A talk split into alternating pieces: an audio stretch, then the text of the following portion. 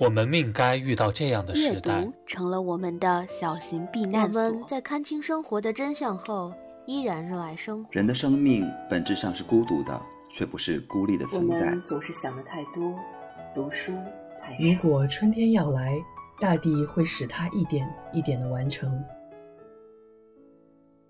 谐音彩华，读书十岁。欢迎来到山月十岁。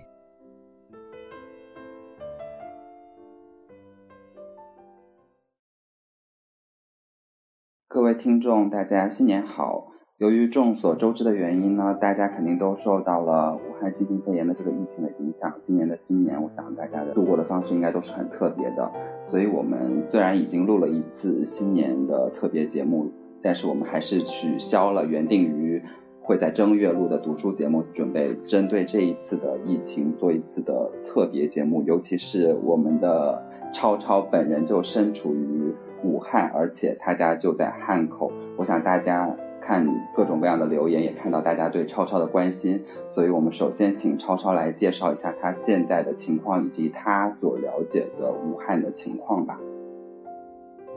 首先就是大家在新闻里面常常听到的那个华南海鲜市场所有故事的中心，疫情最初发生的地方。呃，我家的位置距离这个地方可能开车大概是七公里的距离，呃，公交车站不过数站路，所以可以说是很真实的感受到了，就是这个新型肺炎它的发生就在我的身边。然后我今年因为工作的关系，所以其实回家的时间比较早一点，在这个月初就已经在武汉了。那个时候其实还只是零星的看到一些没有经过证实的这种消息在四处的传播，就是说这个新型肺炎的疫情已经开始慢慢的发生了。但是，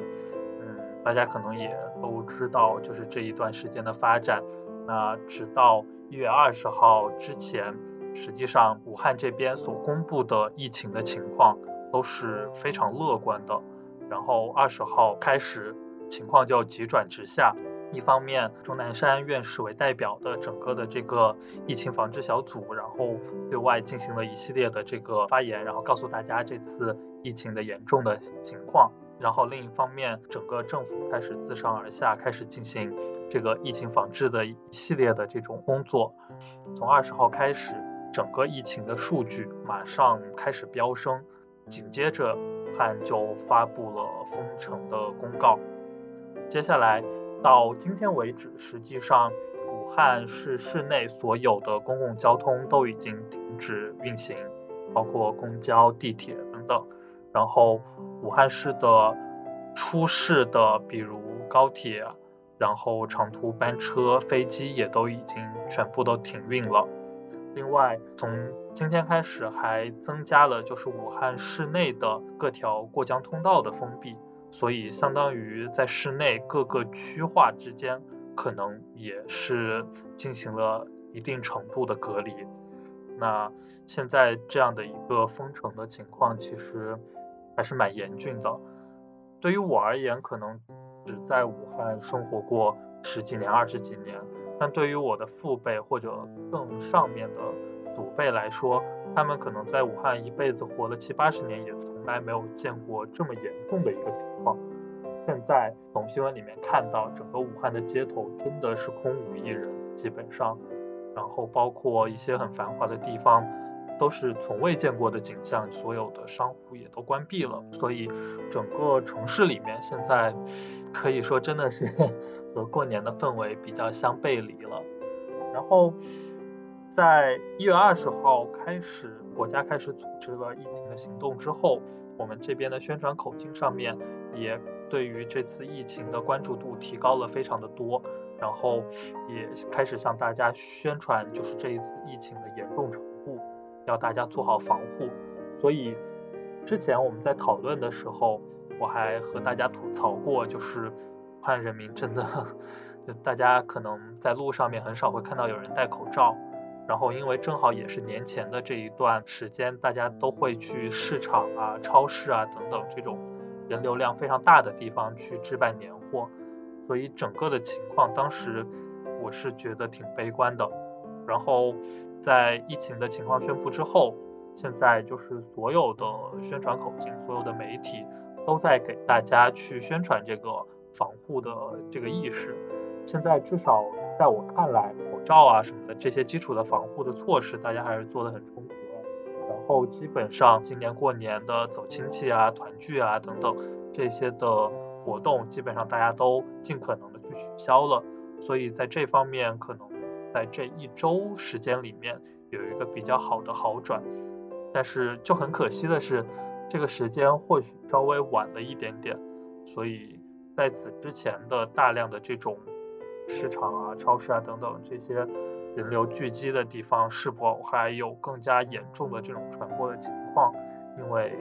这一次疫情它本身的这个潜伏期比较长，然后症状比较不明显的关系，现在可能还很难说具体的情况是乐观还是悲观的。最后就是关于物资方面，因为呃封城之后，其实大家多少还是会有一些恐慌的情绪的。封城当天就出现了大量的物资的抢购囤积的情况，然后也有很多基础的，比如说大家日常的这些蔬菜啊，然后包括口罩啊、洗手液啊等等这一系列的东西的价格是在那一天里面可能被炒到非常的高，但这两天整体的情况稍微好了一些。基本上菜价啊、物价等等都由政府在进行控制。那就我们这边所看到的情况，已经趋于一个比较平稳的状态，就是稍微有一点点贵，但都还在那个可以接受的范围之内，还算正常的情况。然后我家可能之前稍微买了一些菜，所以还好一点，但过两天可能也是还得再去超市去采购一下。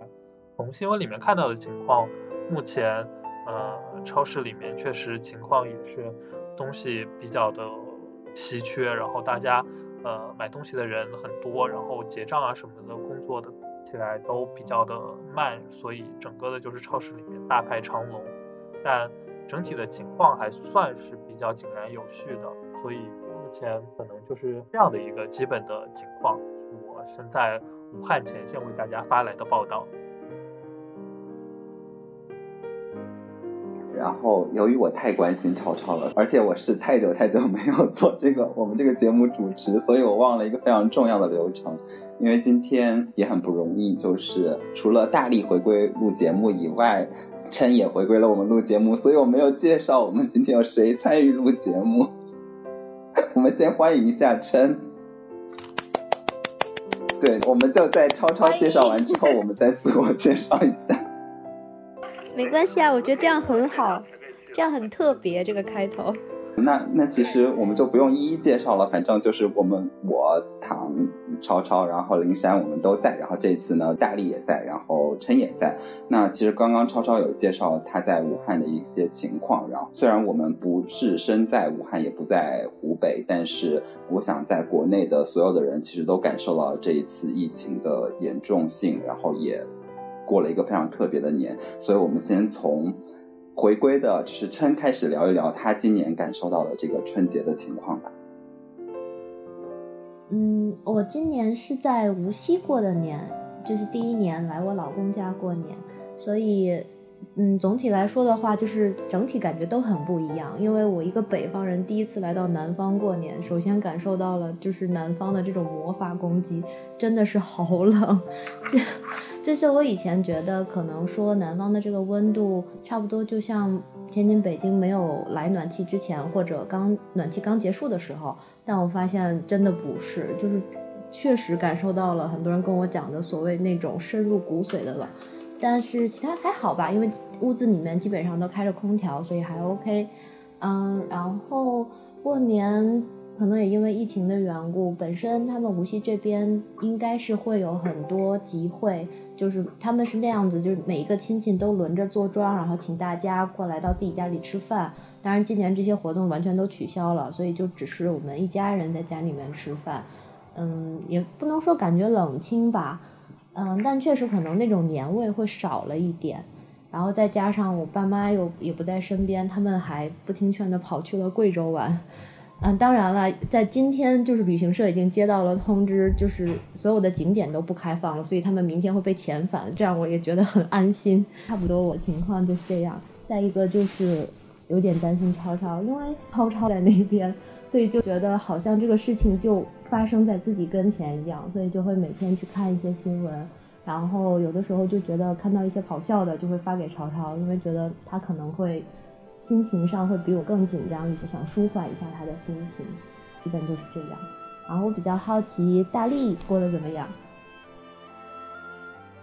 今年因为一原因，然后没有回家过年，就还在学校。本来是很多同学就是年后很快就会回来的，但是因为这个疫情的关系，然后他们也都纷纷退票了，所以我也不知道我要孤独的在学校继续待多久，然后一直宅着。还好就是年前囤了好多书。这次春节其实真的很特别，整个三十的晚上，然后各个群里都一直在讨论这件事情。然后也被拉进了一些就是类似于志愿的群，做一些些信息的分类和就是对接的工作。然后，嗯，当时就看到那个志愿群里不断的有那个武汉，然后周边的实验，呃，恩施、孝感等等的地区的医院就发来消息说，我们需要多少的防护口罩，我们需要多少的防护服。嗯，另一方面就是不不断的看到有有人说我们这里呃有一个人他把自己家仓库的什么多少东西捐了出来，但是现在要怎么运过去呢？然后。嗯，中间还有很多周折，比如说，嗯，像昨天二十三号的时候，早上武汉封城，然后快递是所有的快递都进不去，只有呃，当时只有顺丰开了绿色通道。嗯，跟我对接的那个在实验的小姐姐说，他们那儿连顺丰都进不去，她打电话去问了那个政府的人，说可能只能尝试。通过联系红会，但是他们那儿，呃，又没有红会的分会，然后就一直看着这些消息，然后到三就是三十晚上看到家家里的群，因为我家在陕西嘛，看到家里的群开始吃团年饭的时候，就看到那个小姐姐发朋友圈说，嗯，他们一家什么都就是什么防护措施都没有，然后听到楼下有呃救护车的声音，然后就很害怕。然后当时真的心情特别特别的奇怪，可能也是因为就是我一个人在北京过节，又没什么事儿做，所以就过度的摄取了这些信息。然后那个当天晚上就坐在那个北京的房子里，听着那个外面很空旷，然后到零点的时候有爆竹的声音，然后看着手机里的这些消息。嗯，而且另一方面又是家族的群里，大家 根本就是昨天在在昨天，大家根本都不在乎这件事情，然后还是在聚会，呃，拼命的劝也劝不了，大家都还是觉得这是一件小事儿。然后另一方面又是这么呃残酷的一些消息，然后自己又什么都做不了，其实呃心情还是很复杂的。然后我跟超超聊了一下，发现超超好快乐，然后我就很想知道超超。过年的时候是真的非常快乐吗？还是就是我们都一样在假装很快乐？没有想到又 Q 回给我了。那个大年三十晚上到了十二点之后，我当时就给那个大力发了一条祝福信息，然后我们当时就又聊了一下这个东西。其实心情还蛮复杂的，嗯，可能我平时就是一个大大咧咧，然后没心没肺的一个人，但。其实这几天，虽然我个人心情上面倒是就是关于我自己生活，我觉得还 OK。因为说实在话，对于一个个体而言，就是看到这次疫情，首先它的死亡率，如果我们用死亡的病例的数量去除以整个确诊的病例的数量，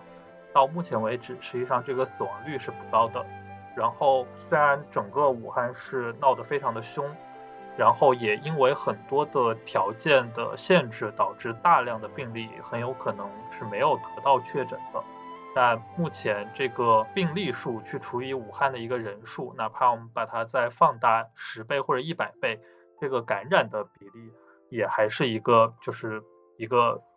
嗯一个几率的一个数字。把这两个放在一起，对于一个个体而言，可能你真的被感染上，并且真的。就是受到很严重的生命威胁，然后再考虑到就是这个病可能对于年轻人的影响不是那么大，然后包括我爸妈可能他们的那个身体还算硬朗，所以就是各方面来看，对于个体而言，这个事情可能还可以有比较乐观的一个态度，但是作为群体而言，作为整个武汉市人民的一个群体，湖北人的一个群体。中国人的一个群体来看待这次这件事情，其实是真的很严峻的一个情况。所以这几天，我可以说是不断的在刷新各种各样的微信群的消息，然后新闻报道的消息，然后电视新闻的消息等等。就是这几天我的状态处于在不停的接收这些信息，这些信息里面有一些东西真的，它会让你觉得很无力，然后。很愤怒或者很悲伤，但是这些负面的情绪你没有办法去找到一个什么人让他去承担这个东西。然后比如说我们一起把我们其实现在很多在吐槽就是呃武汉市的领导或者湖北省的领导，但是实际上呃你要说把他们现在整个全部都抓在一起，然后直接全部革职，对于我而言可能心里的这种负面的情绪也没有办法得到很好的消解，因为真的是。这一次的情况整体的发展非常的让人觉得很沮丧，然后在这里面又涌现出了太多就是基层人民的这种牺牲，所以其实是让人感觉内心还蛮难受的一次疫情。然后包括大力其实也和我聊到说，他看到这些消息其实。里面有很多很温暖人心的那种底层人民的这种牺牲，然后让他觉得其实真的还蛮感动的。其实对于我而言也是，就是我身处在疫情的中心，在大年三十，在初一，就是在这个对于中国人而言意义非常重大的这个日子里面，周围其实有太多太多这样的消息了，比如说连夜在医院里面值班的这些医护人员，比如说我们现在正在赶紧。正在建立火神山医院，然后接下来马上还要再建立雷神山医院，就是这些在工地里面忙碌的工人们，然后包括所有在街上面组织起来去护送医护人员的这些出租车司机，然后滴滴的司机，然后还有一些志愿者们，他们拿出自己家的车去运送医护人员，然后还有准备这些物资，就是整个这个年周围。充斥了太多太多这样，就是没有办法去享受过年的这个快乐，甚至没有办法享受就是在家然后远离这个疫情的这种安稳的日子。这些东西对于他们而言，就全部都被牺牲掉了，然后就让人看起来就觉得很担忧，然后又很心酸，因为。可能回过头来看，我觉得不管这次疫情多么凶猛，可能最终我们都会成功的克服它，并且挺过来。无论在之前我们是否犯过一些错误，最后可能这些情况也都会好转，我们也都能挺过来。但真的是因为就是有太多这样就是很善良，然后又很坚强的这些人，他们不管就是情况多么不讲理，他们最后还是做出了很多的牺牲，然后最后把。这个事情能够让它好转起来，能够把呃我们现在所面临到的诸多困难给克服下来，就真的觉得就是心情非常的复杂。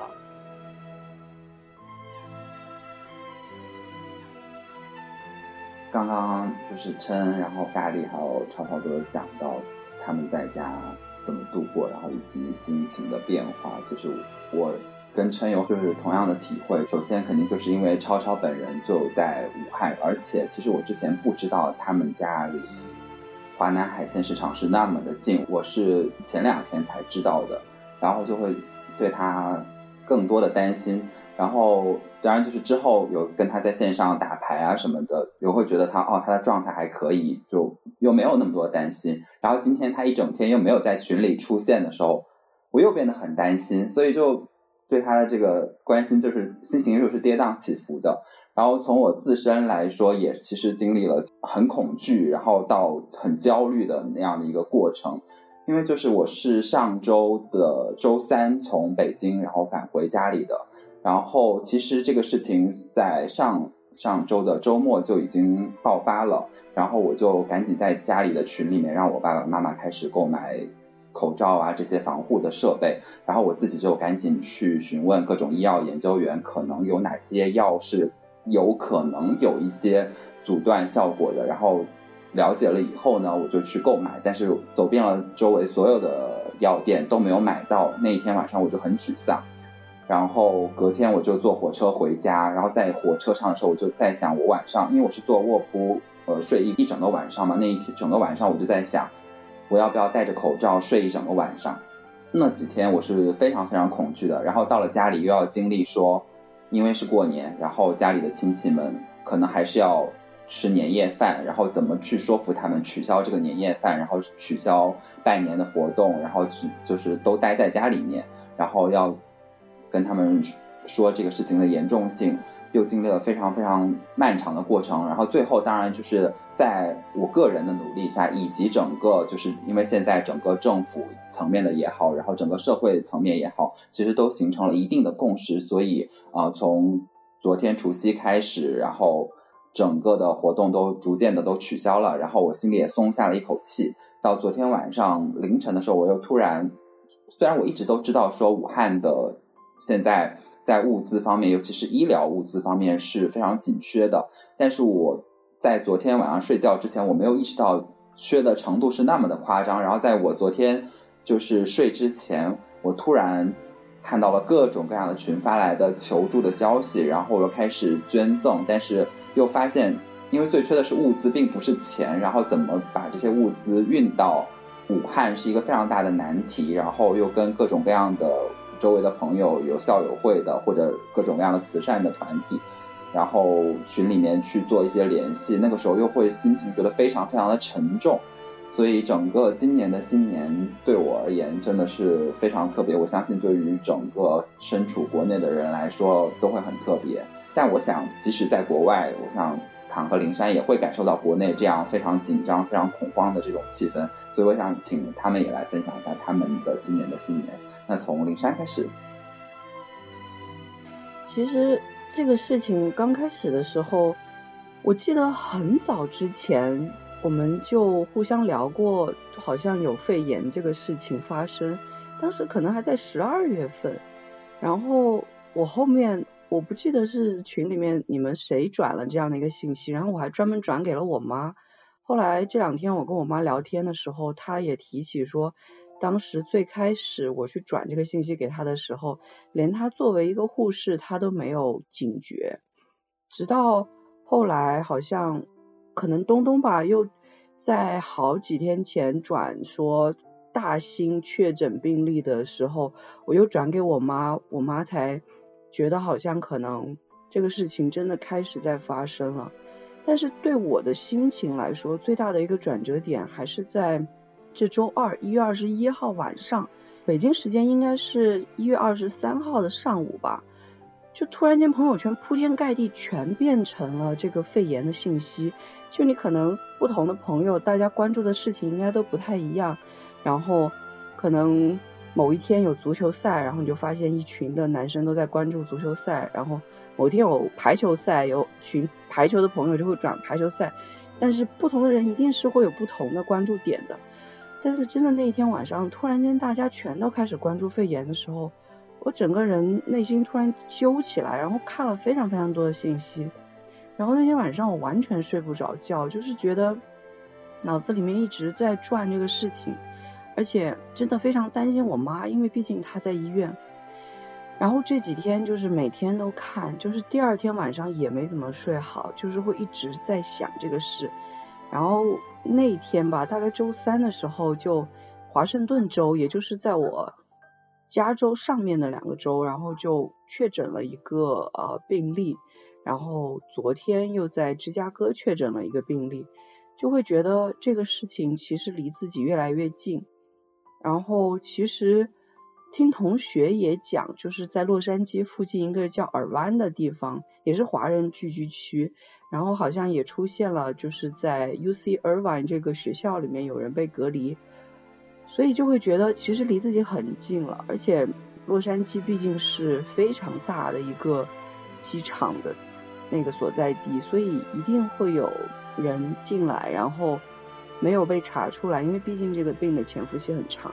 比如说我在教课的时候，也会发现有人开始，尤其是中国学生就会开始戴口罩，然后再加上最近确实就像有一些新闻转的那样，influenza B 应该是翻成乙型流感吧。在美国确实很严重，其实每年冬天的时候都很严重。然后我的学生里面就有两个人因为这个流感请假了，所以其实本身流感也存在，所以就会觉得整个人就很很纠结很难受。然后再加上其实广西也不是特别的乐观，尤其是桂林，因为桂林是旅游地，有很多很多人会来。然后最开始是一个。就是离我们家小区非常近，可能走路过去也就二十分钟吧。就抄近路的话，那个小区整个被封掉了，因为里面就出现了两个从武汉走亲戚过来的病例，然后之后就整个小区都被封掉。然后再加上我的老家泉州也是出现了病例，然后也是泉州的那个就是那种班车什么的就整个停运。再加上我妈他们又刚好前两天去，还是其实我妈自己是比较有意识的，所以她其实是不想去回老家吃年夜饭的。但是呢，因为我外公去年刚走，所以总觉得我外婆一个人，然后还是觉得应该跟大舅、小舅、外婆他们一起吃饭，所以他们还是回了趟老家吃了年夜饭才回来。我确实是非常非常担心，我这两天我都跟唐说，我说我好胸闷啊，会不会是感冒了？然后唐也说是身体上面也会觉得很不舒服。然后后来前两天还截图说这个应该是所谓替代性创伤，我觉得可能会有，就是虽然我自己不处于这个风暴的中心，但是跟自己那么多相连的人，他确实就处在这个风暴中心。然后每天都会觉得蛮提心吊胆的。当年非典的时候，我印象不深了，但是毕竟妈妈就在医院，所以就会很担心。然后这次也是一样，我妈她现在是一个那种所谓的分诊护士，然后就在一楼，每天面对病人的询问，然后二楼就是呼吸科，所以就会觉得确实是。非常非常担心，嗯。我现在还是在巴黎过年，并没有回家。本来还真的有打算说今年过年要回去的，但因为去年十二月份法国的铁路、公交、航空的大罢工，我就打消了这个念头。那对于整个事件，我自己的认知的时间线是在早期，我真的没有觉得有多严重。因为最开始的案例是在十二月份，这之后将近一个月的时间，我们看到的都是稳定稳定，没有新的案例，没有人传人，直到这个月二十号左右，很多人才突然意识到严重性。我今天甚至在群里看到有一个同学说，他是一月二十一号飞机回的武汉，因为他当时完全没有觉得有什么严重的。我觉得我和大家有一个比较相似的地方，就是因为。超超在武汉，所以我觉得整个事情离我非常非常的近。而在另外一个层面上，我也比较担心我家人的情况。首先，我自己家本身离武汉就很近，因为就在安徽和湖北的交界的地方，动车一个小时就到武汉了，可能比湖北本身的一些县乡离武汉都要近，都要便捷。一天可能有十几二十趟高铁动车从武汉经过我家。然后更有非常非常多的大巴经过我们那里，我们市也确实是安徽除了省会之外第一个有确诊病例的地方。再加上我父母也都是在医疗系统工作，我爸爸是在医院，我妈妈是疾控 CDC 的。当年非典的时候，他们也都是在一线待命的那种状态。所以最近让我有一种回到零三年的感觉。虽然那个时候还不是很懂事，但是因为。父母工作的关系，可能比其他小朋友对事情的严重性有一个更多的认知。这几天我也是一直在刷各种各样的新闻，刷的晚上睡不着觉，有时候刷的感觉很恶心，想吐，但还是从早上一睁眼就开始刷。那法国这边的情况是这样的，前几天有一个女生的朋友圈被广泛传播，就是她发朋友圈说，虽然自己有低烧咳嗽，但还是顺利的来到了法国，和闺蜜胜利会师，就很得意的发出来，然后在法国这边华人圈也是引起了一个震动，大家都变得有一点慌张。之后大使馆就联系到那个女生，然后又发通知说没事，安慰大家说没关系。昨天，也就是年三十当天，我有两个高中同学来巴黎玩。我中午和他们吃的饭，他们说想在法国买些口罩带回去，但是药店好像已经有点难买了。我就说没问题，那我在法亚上下单寄到我家之后，我再给你们。昨天回到家之后，晚上准备买口罩的时候，才发现其实已经不太能买得到了。当时我以为是可能被法国这边的援助团体都买走了。因为我们这里也有很多校友会或者是华人社团在组织援助武汉的项目，我自己也刚刚捐了钱。结果到昨天晚上八点多钟的时候，法国卫生部就发了公告，说在法国确诊了两例。法国也是欧洲第一个有确诊病例的国家。到晚上十一点的时候，又确诊了第三例。那其中的两例都在巴黎，而且巴黎有一个问题，就是巴黎特别小。小巴黎可能就比北京二环稍微大一点儿，所以其实巴黎有两例和北京的两例，美国的两例性质还是不太一样的。然后我就意识到，这个事情好像离我越来越近了，而且其实我自己也并没有口罩，短时间内好像也买不到口罩，真的是度过了一个难忘的年三十的晚上。这几天我也是处于这种一边担忧国内，一边担忧身边的状态。每天也是过得很糟糕吧。嗯，其实我们刚刚都有讲到，就是这几天，因为要频繁的刷到各种各样的危机的消息也好，负面的消息也好，然后周围可能有疑似的病例或者确诊的病例也好，各种各样的这样的消息不断的从手机里面涌现出来，然后。但是你又好像被这个消息抓住，无法逃脱它，然后自己的心情一方面有焦虑，一方面有沉重，然后有恐惧，然后甚至身体上出现不适。所以我就想跟大家讨论的一个问题就是，大家觉得在这样一个年代里面，因为网络的原因也好，因为这个手机的这个传播方式的这种原因也好，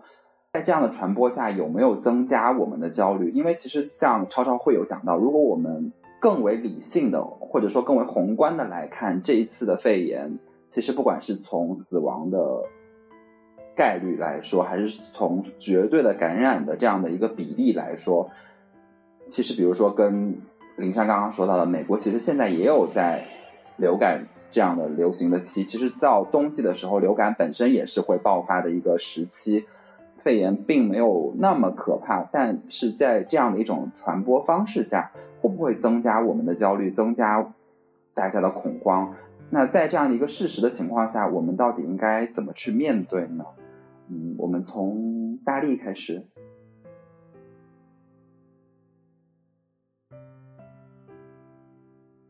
我先稍微纠正一下，就是我的意思不是指就是这次那个肺炎不严重，其实我想表达的是，就是可能对于一个个体而言，实际染病，然后甚至说就是。病危甚至死亡的这个概率不是很大，就是它是一个呃一个概率的一个数字，但是对于群体而言，对于我们整个就是宏观层面上面来看的话，这是一个非常严重的东西，因为它是一个群体性的一个传染病，所以就是给观众朋友们稍微解释一下，就是我们不是说这次疫情不严重，它很严重，但就是网络信息的这种传播会不会给我们。导致就是我们在那个事实程度之上的一个夸张了的这种严重，给我们带来很多这种焦虑。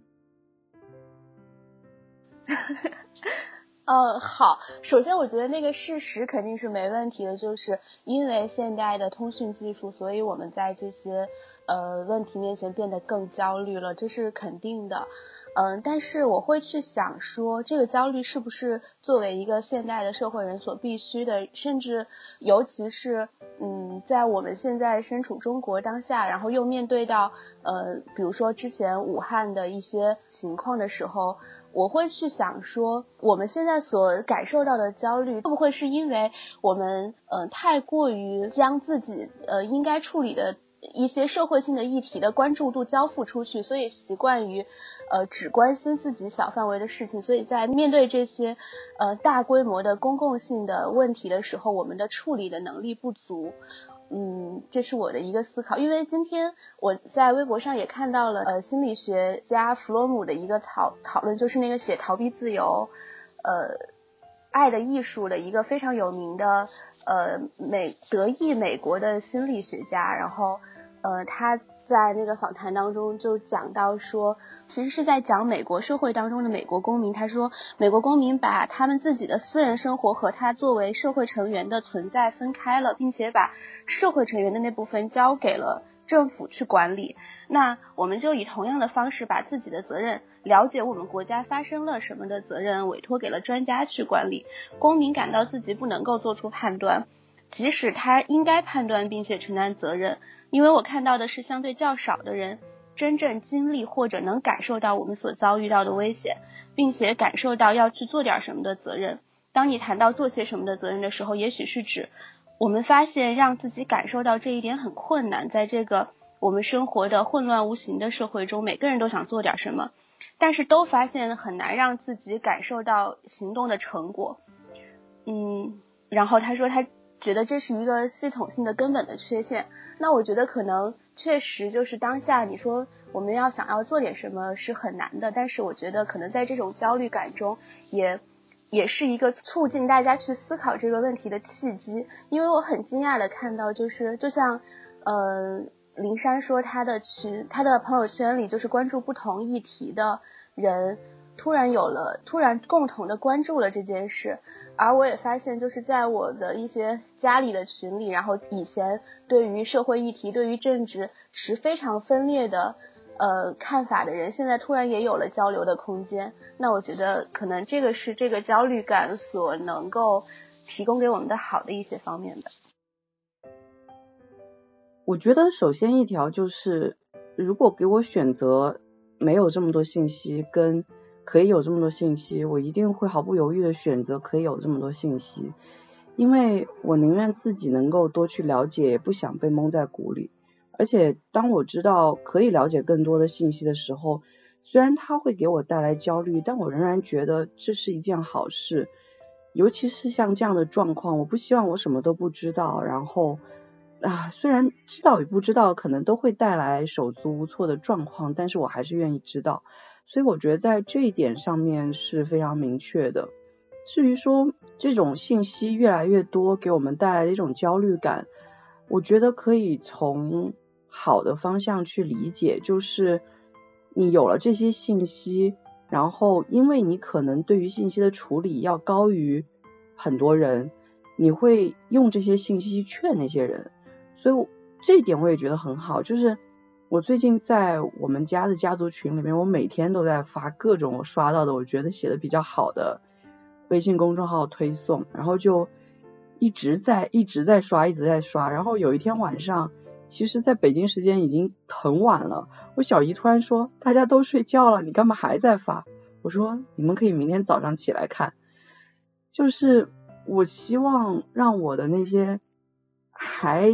就是想出去什么。聚会的那些亲朋好友能够停下来，我觉得如果我能做到这一点就很好。而且我妈毕竟比其他人更加有这个警觉性吧，所以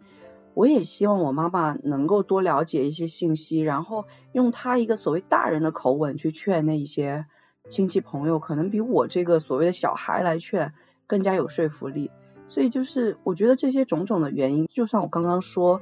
这几天读这些信息读的真的很难受，但是我还是觉得我想要了解，与其什么都不知道，我真的愿意了解更多。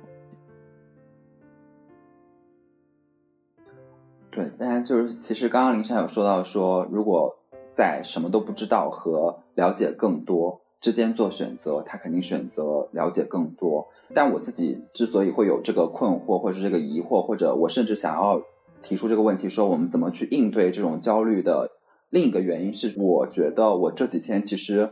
因为各种群里面都在转发各种各样的未经证实的消息，你要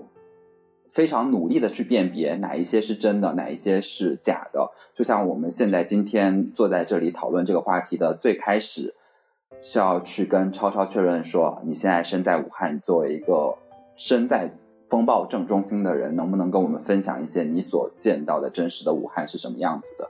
就是因为。这两天就是这种负面信息里面，其实有很多最后会被证实其实不是那个样子的。然后我会觉得说，因为要花很多精力去伪存真，然后除此以外，这样的信息涌来的时候，我觉得在某种程度上增加了我对这个事情的恐惧，并不是说我觉得这个事情就是不严重，我对这件事情的意识不够，但是在超出这种严重性之外的恐慌，可能会导致，比如说像是。这次的疫情，在如果你的症状还比较轻的时候，其实你可以选择说自我隔离，然后先观察，而不用一定要涌到医院去，可可能那样是会增加你的感染的风险的。但某种程度上，因为你感受到了越来越多负面的信息，你可能这种恐慌使得你不得不选择去医院，或者说像我们一样，我们虽然没有说有症状出现，但是已经出现了这样的替代性的这样的所谓的这种心理的创伤，所以我才想说。我们要怎么去应对？这可能是我自己的个人的感受啊。那我们再听听躺在这件事情上有什么看法？我的想法可能不太一样。我觉得对于社会整体而言，我们现有的焦虑和恐慌其实是远远不够的。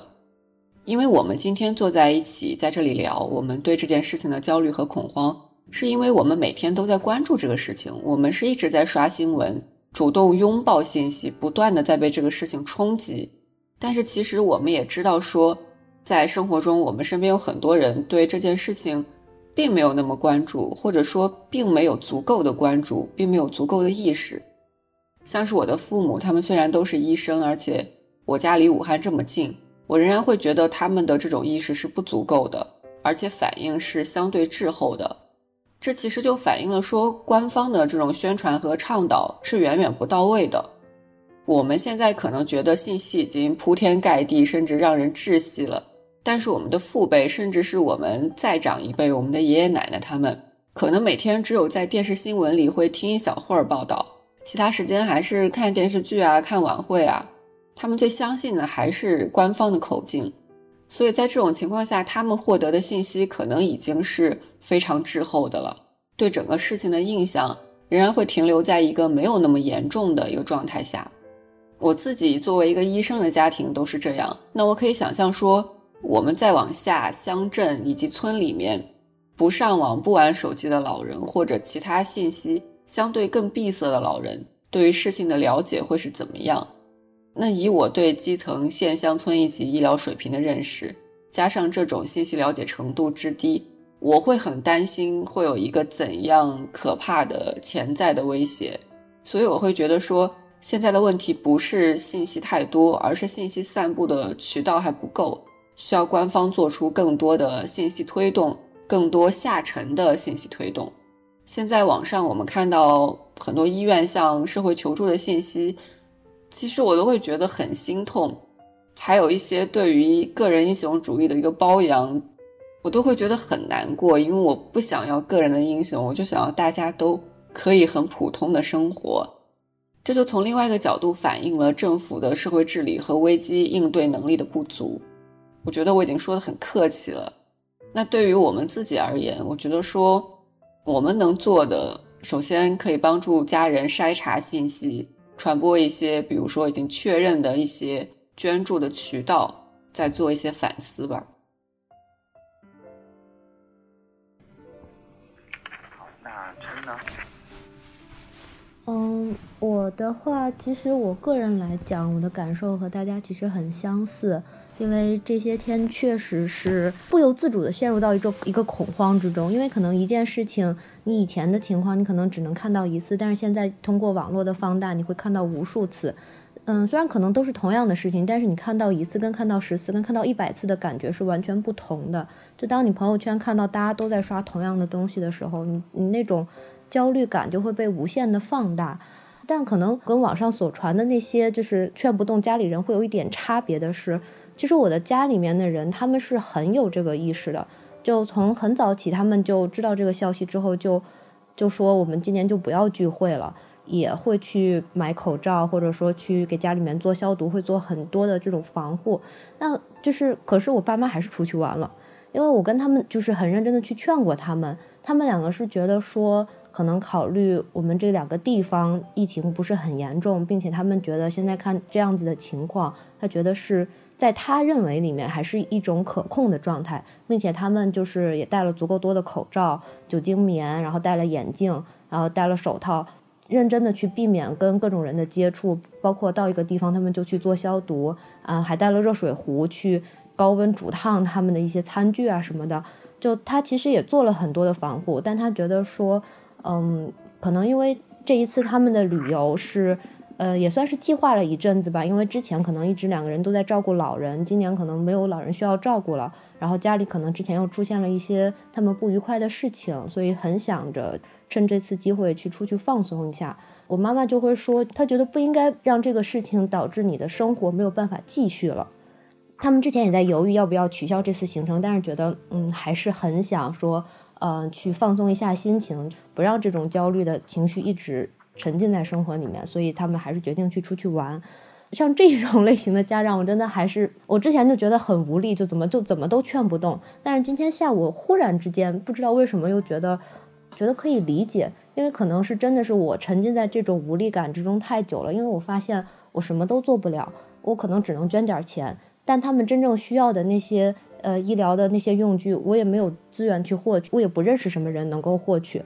我因为我现在工作的单位也是一个医疗的公司，那边也是需要 CT 嘛，所以我也看到有说生产那边要去加班，然后去做 CT，但是我也不是 生产的同事，我可能看到有一些人去做努力了，但是我。个人而言，我没有任何可以做的事情。就我觉得我做的事情不能真正的帮到那些在疫情之中的那些人。就换一个思路，也许说，嗯，我就不要沉浸在这种焦虑之中，看看我自己身边我能做一些什么事情。比如说，嗯，我可能会去看一些相关的，因为最近都会有一些相关的论文嘛，他们会比如说去研究这个，比如是从什么样的动物上传出来的，然后它这个。呃，病毒它脱离了这个人体或脱离一些受体之后，它在外面可以在什么样的情况下存活多久？比如说，我看到就是之前的一个报道说，嗯，这个病毒它可能是可以在塑料表面存活四十八小时。如果在比较低温的情况下的话，它可以存活很久。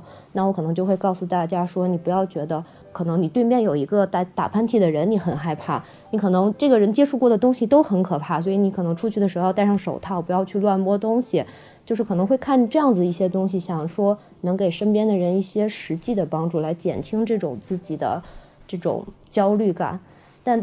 总体来说，其实还是觉得很无力，因为觉得自己做什么事情都不能真正的帮助到他们。尤其又想到超超，就觉得更无力。所以我很想知道超超在整个事情中是怎么想，因为我觉得对你来说，可能你的那些感受会比我们强烈很多。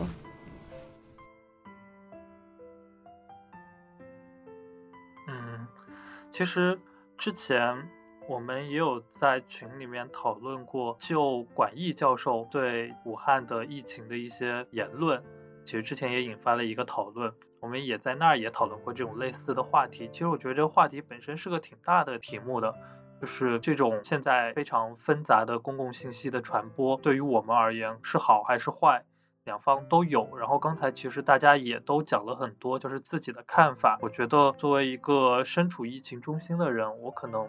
就这一次的事件，就这一次所发生的事实来聊一下，就是这一次的事件里面这些舆论的因素，这些网络上面疯传的这些消息，他们所带来的这个影响。其实，在一月二十号之前，在更早的时候。我这边就已经收到了非常多的这种，嗯，可以说是小道消息吧。比如说，大家也都看到了网上疯传的某医院的这个 PPT，然后包括各地就是这种没有经过官方公布出来的，但是在私下渠道里面大家疯传的这些，就是某地确诊了一例病例，然后这一例病例曾经比如说到过武汉或者怎么样，就是其实在一月二十号之前。已经有很大量的这种信息，然后因为本身我是武汉人，当时我也身处武汉，所以就会朋友们看到这些信息都会转到我这边来，所以我这边其实相当于在那一段时间里面就已经觉得这一次的情况已经比较严重了。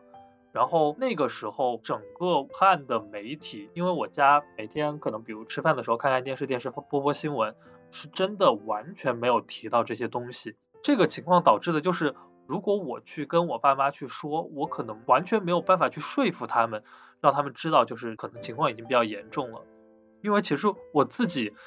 回过头来想想，当时是不是百分之百的确信就是情况会非常严重，我也不知道。所以在那个阶段里面，我接收到这些信息，给予我了足够的警惕。但是这个东西很难，就是往外扩散。而且如果真的往外扩散了，可能如果到时候就是这个事情是个乌龙的话，那也很严重。但就这次的事实而言，这个东西很不幸它成真了。这些所说的大部分的信息，可能都是有真实的因素在的。所以说这一些信息给我。带来的这种焦虑感，实际上是一个事情爆发的一个前兆，但是它其实对于整体的社会而言的影响是非常小的。然后到了事件的后期，从二十号公布大量的疫情之后，然后到接下来公布封城，到今天为止，实际上已经相当于是封区这一系列的操作来了之后，大家开始更多的去接受这些信息了。这个时候，其实这些信息里面有一些危言耸听的成分，比如说封城当天有一些不太好的信息导致大家去疯抢，然后也出现了什么天价的白菜之类的这种就是还挺糟糕的现象。但是整体而言，对于这个疫情的这个程度的影响，可能还是稍微比较小一点的。马上这个这些个别的现象都得到了控制，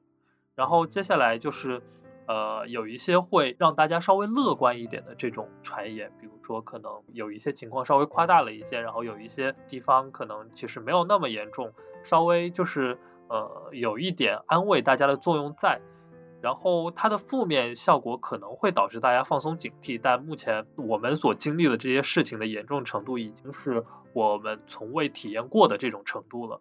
所以其实也不太会导致大家放松警惕，毕竟现在就是封城封区了，所以其实大家也都意识到这个事情非常严重，所以这一类的传言可能看到了会让大家稍微能够心情上稍微释放一点点，但是对于实际大家的这个防疫的这个准备可能不会有太大的负面影响，所以整体而言，我觉得在这一次事件里面，就是这些谣言所带来的这种对整个事件的这些负面影响。我觉得还不算特别的严重，呃，至少就是在大的层面上面不会影响到我们的这整个的疫情的情况的。然后在一些细微的方面，可能会给大家的心理状态带来一些波动，可能会让大家就是在呃心理上、精神上稍微就是呃有一些这样的或喜或悲等等的这样的情绪。但这背后真的是一件就是很遗憾的事情，就是。在这整次事件的全部过程里面，整个武汉政府、整个湖北政府所表现出来的公信力实在是非常令人遗憾。包括到二十号之后，就是出现了这样的就是疫情数字的突然的爆炸式增长，然后还传出了百家宴，还传出了就是春节的一些晚会的这些消息，就是这些东西其实是真的很遗憾的，就是事到如今。我们可能很难再去完全的，就是屏蔽掉这些我们认为这些都是谣言，然后我就等待一个官方非常有公信力的一个发言。整个大家的这种心理的防线一旦被突破了之后，再挽回来其实是一件很辛苦的工作。到现在为止，其实我我没有发表过类似的观点，但是我爸妈都会觉得说。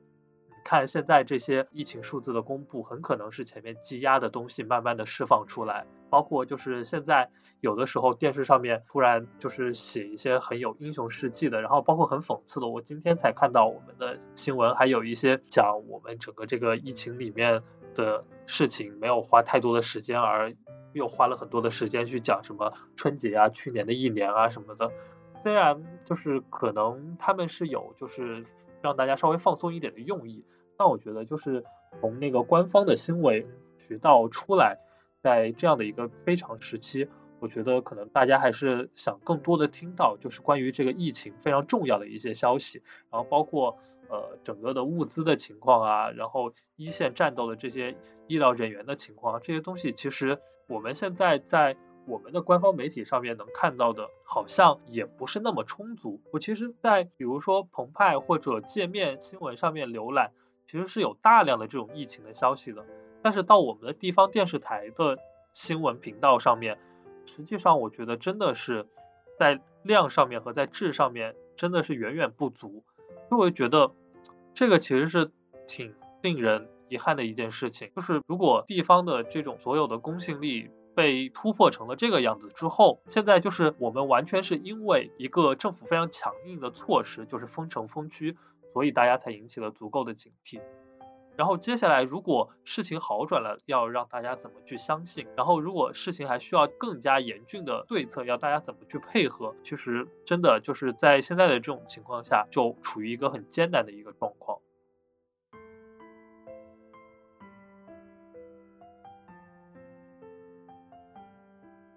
对，就反正就这段时间，大家在这种信息风暴里面，可能都经历了非常多的。痛苦也好，然后当然也很多焦虑，然后我也很理解，就是其实陈刚刚说到他爸妈的那个心态，因为今天我有在就是朋友群里面有看到大家都在发那个段子，说大家现在都很理解狗的那种心态，就是在屋子里面待太久了，真的很想出去溜溜的那种心态。然后就最后我们跳脱这个疫情吧，就是其实关于功过是非，我们能谈论的有很多，但也还有很多不能谈论的。但是我我最后想到一个问题，就是其实我们刚刚前面一直有讲到，就是陈友说他们家其实是一个比较好沟通的家庭，然后但是有很多我们其实可以在网上看到说，在这一次的这个过程中，大家很多人在描述说两代人之间的沟通有多么的艰难。我们作为就是八零九零后这一代，我们内心已经惶恐到一个非常极致的程度，但是我们的父母好像都是没事人一样。那怎么去解决这个两代人之间的这个沟通的问题？大家有没有什么一些想法？那从灵山开始，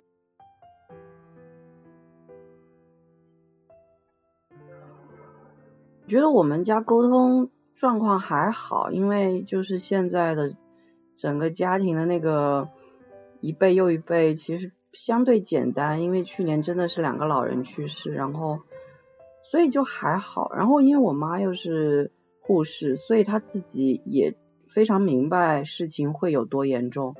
所以我就觉得跟我妈之间基本没有什么沟通障碍。然后她还会自己开玩笑说，啊那天上班的时候就觉得戴 N95 口罩太戴太久了，然后很闷，就在外面透透口气，然后就等于把口罩取下来了。然后他们院领导看到马上就批评他。他也会自己自嘲这样说，所以就他自己的意识应该是非常强烈的，所以就没有很需要去劝他的，而且他也会当时说要不要回老家吃那个年夜饭的时候，他也会说干脆不要去了。但当然他拗不过其他的亲戚，最后还是拒了。但是他会这样提出来，就说明他其实自己意识是比较强的。至于其他的亲戚，我是觉得我能做到的只是。在群里面就是狂狂轰乱炸各种我觉得有用的这些关于疫情的消息，然后不断的提醒他们，不断的告知他们说这真的非常有问题。所以从现在来看，我觉得至少我妈这边的亲戚朋友应该没有什么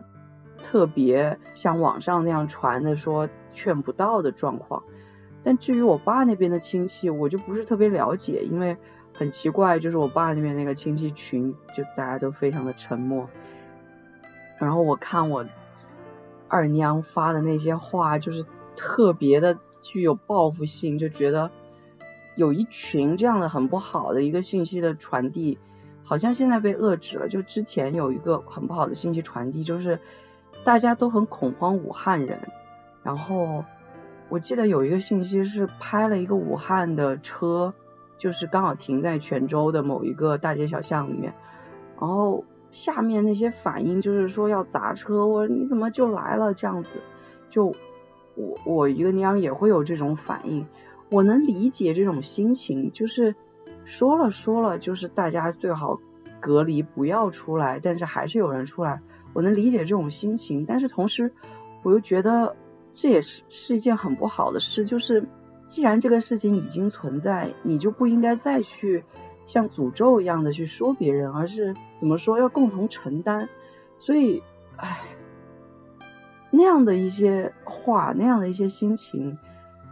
我其实是非常处于一个非常两难的境地，不知道应该怎么去劝诫我的娘娘们说不要这样去说话，没有必要。所以可能相比网上面说的这种劝不到父母的这种纠结，我反而会看到这样的话，会觉得不知道该怎么劝才好。对。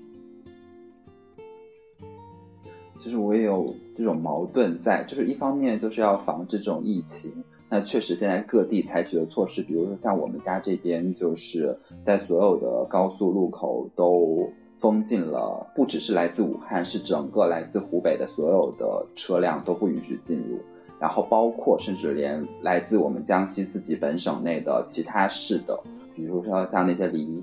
湖北更近的一些九江市的车辆都是不允许进入的，这是。怎么说呢？针对疫情的一种防治的措施，然后现在所有的政府，包括我爸妈，他们也都在配合政府，就是上街去挨家挨户的去查证，说有没有来有武汉旅行史的人，然后也会在网上看到针对武汉这个群体的一些我觉得不好的这样的一些评论，但是你也不知道怎么去跟这些人沟通，因为这些人里面有一些就确实是在。你的亲戚的群里面，你甚至也不一定是长辈，可能有一些就是来自于你的同辈。然后这也是我自己面临的一个很大的沟通的问题吧。然后林珊说，嗯，他跟他父母沟通没有问题，但是可能比如说在之外的亲戚，就是不停的去在那个亲戚群里面推消息。然后我其实也有这个困惑，因为我其实跟我父母沟通，其实也。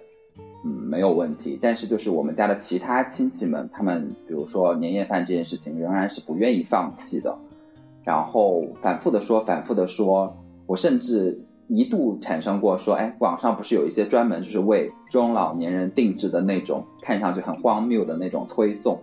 我我甚至一度想说要不要推那种推送到群里面，但是后来我觉得这个跟我自己认可的信念是违背的，我就没有转那种推送在里面。所以就整个过程中，我还是会觉得。沟通是一个很难的问题。那呃，大力，你要聊聊你在沟通过程中的一些心得，或者就是觉得为难的地方吗？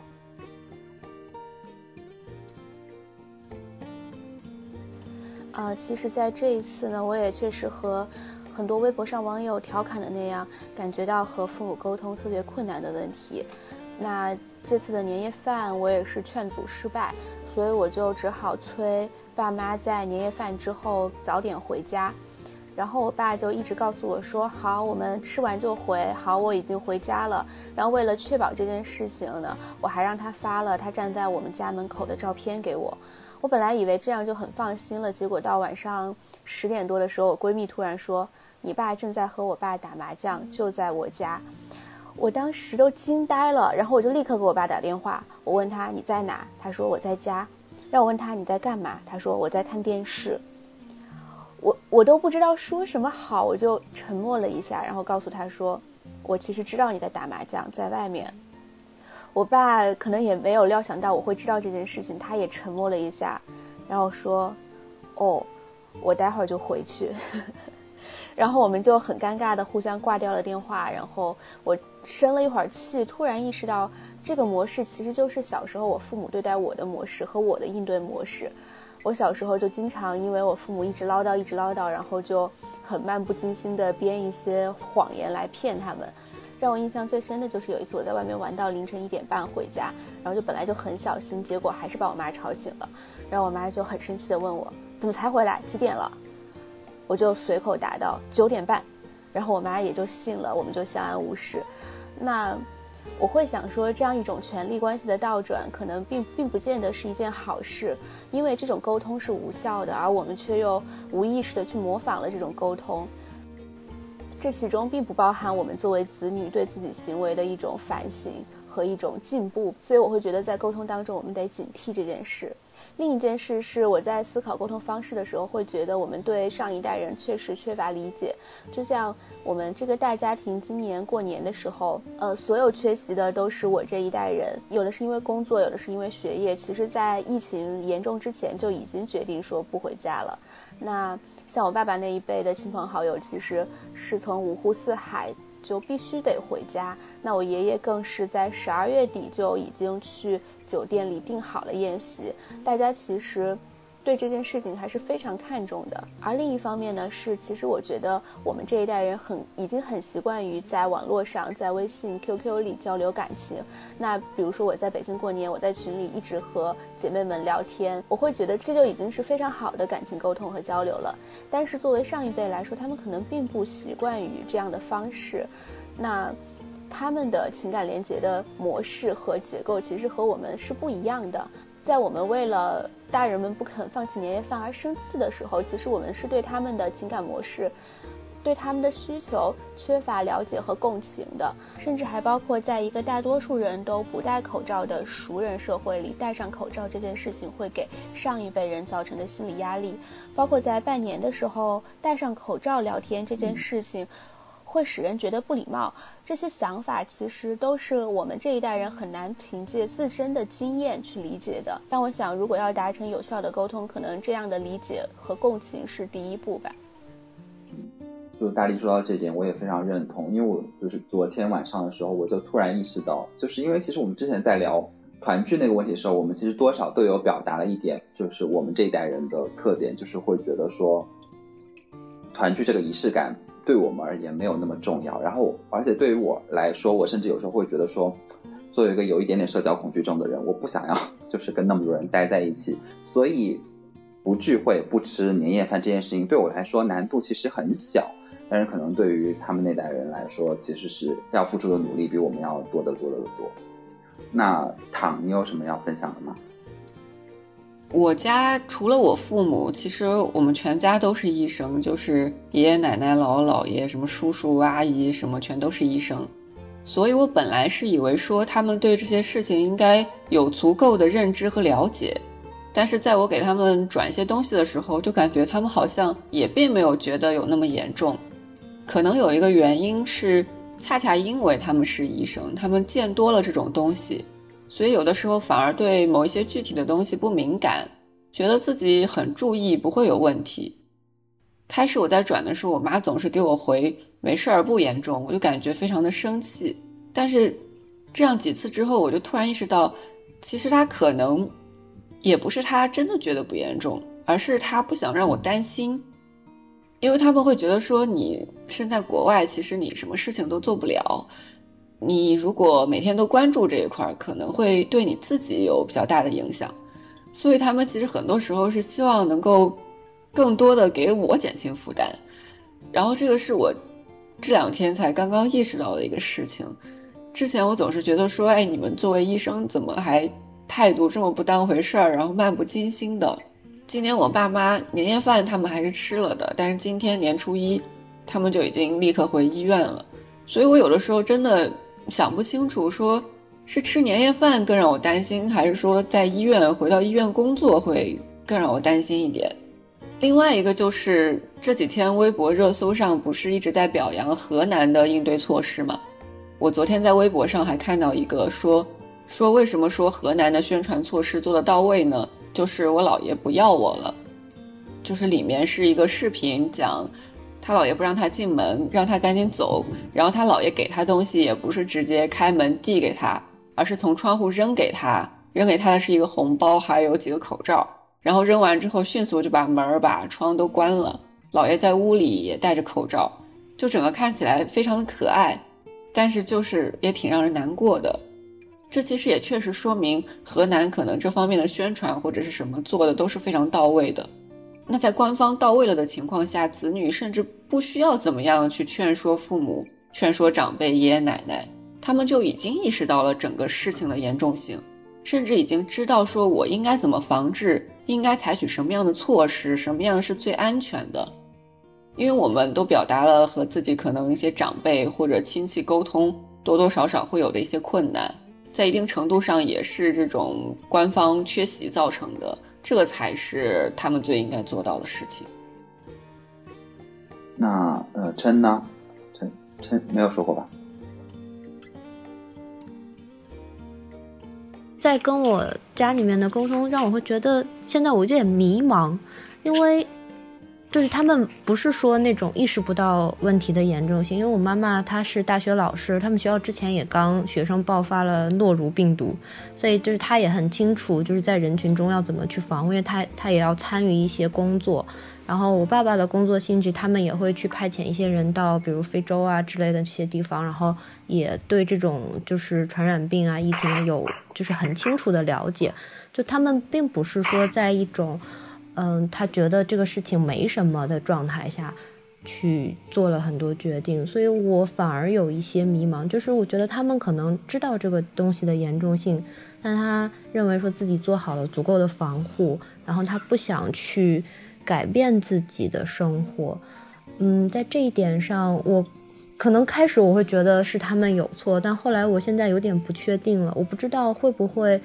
在我过了几十年之后，我也可以变得像他们那样宠辱不惊，还是这个东西确实有一些，嗯，所谓代沟或者说是价值观的不同吧。所以在这个过程中，我也会觉得很迷茫，不知道要怎么去劝他们。因为你跟他说这个东西严重或怎么样，他其实可能会比你更清楚，他也更清楚在这样一个就是群体的行为中，在社会行为中，他要怎么去防或做什么样的措施，他反而比你有更多的经验。这种情况下，我会觉得很迷茫。倒是还好，我的家里面也没有出现这种就是去攻击湖北人的这种行为，但我确实也看到同龄人里面有这样子的，也会觉得很痛心。他们其实也是受害者，在这种情况下，我也会觉得很痛心。但觉得跟这样的他们持这样观点的人，其实你是很难去沟通的，你可能只能最多的说去劝劝他们，但是这个事情真的很难让他改变他的想法。可能这就是，这就是现实吧。那我们最后就听一下，在风暴中心的超超有没有跟父母沟通上的问题，以及可能面对大家明明已经在风暴中心，但是仍然还要面对来自四面八方的这样的一些不好的声音的时候的一些应对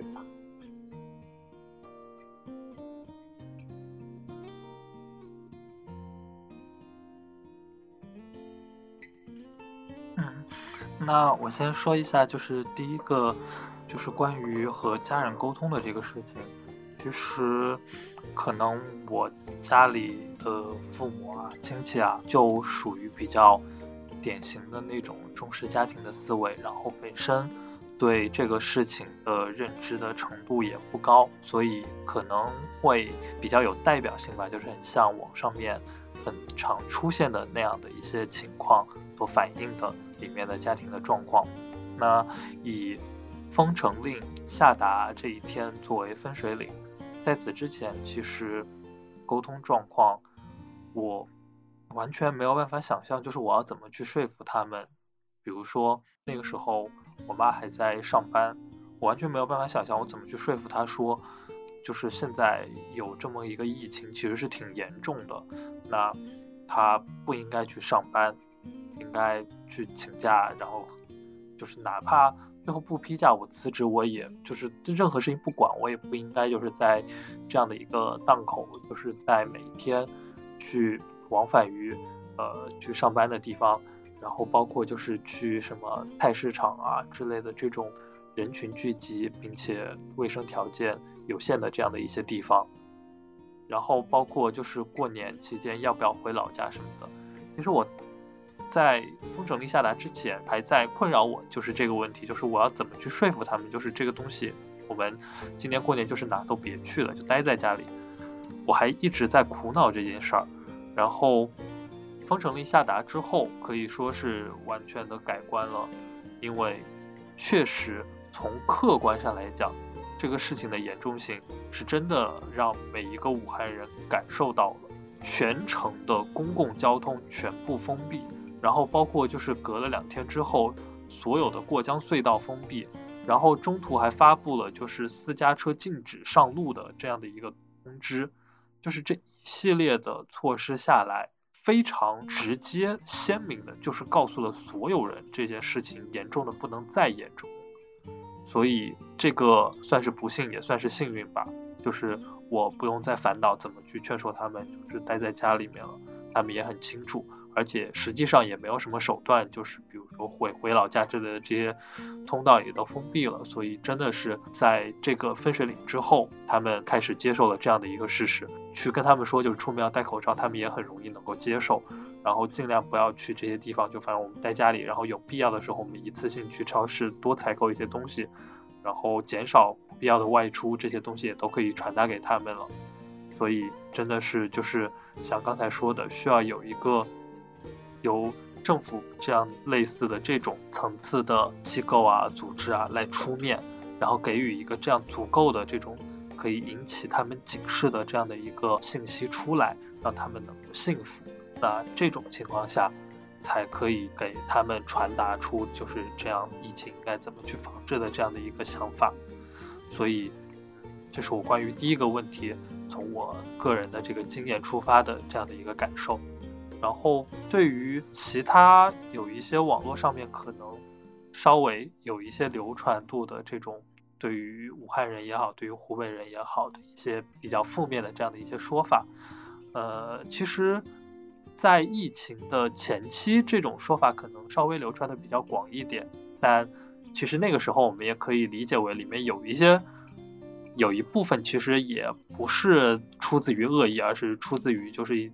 可能稍微带一点调侃，然后还有一部分可能，呃，确实是大家基于自己的安全考虑，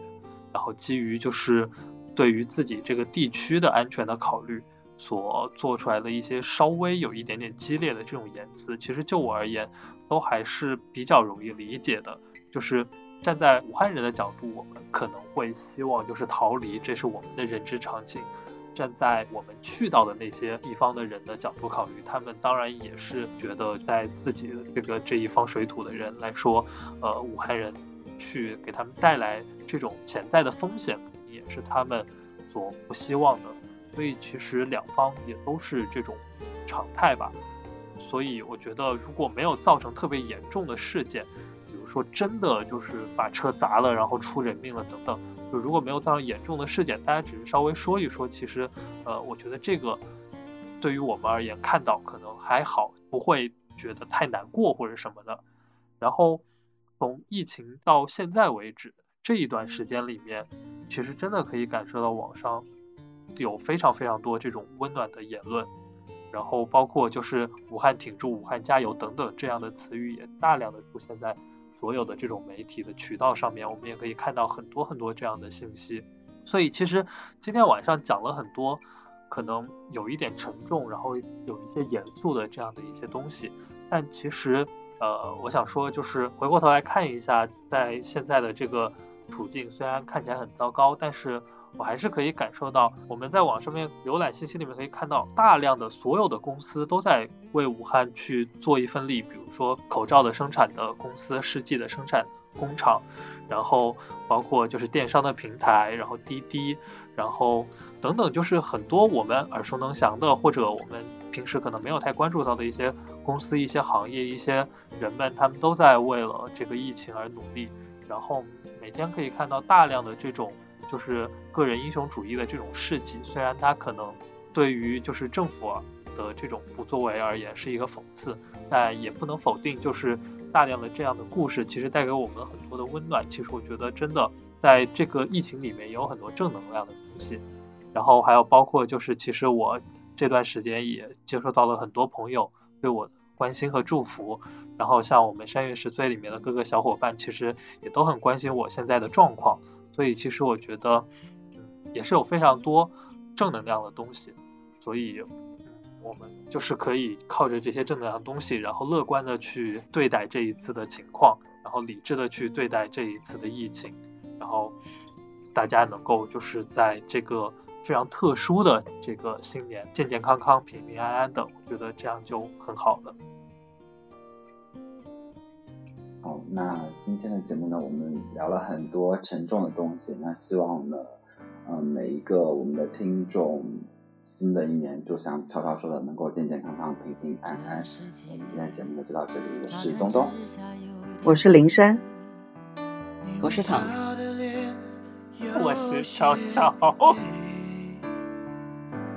是盈利，再见。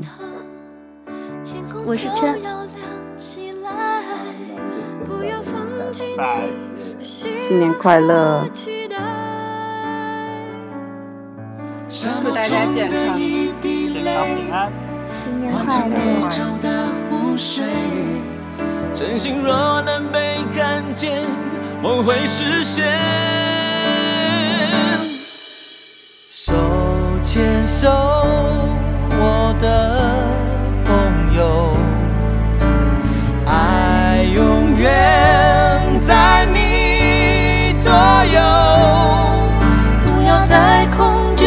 不要放弃，这一切将会度过。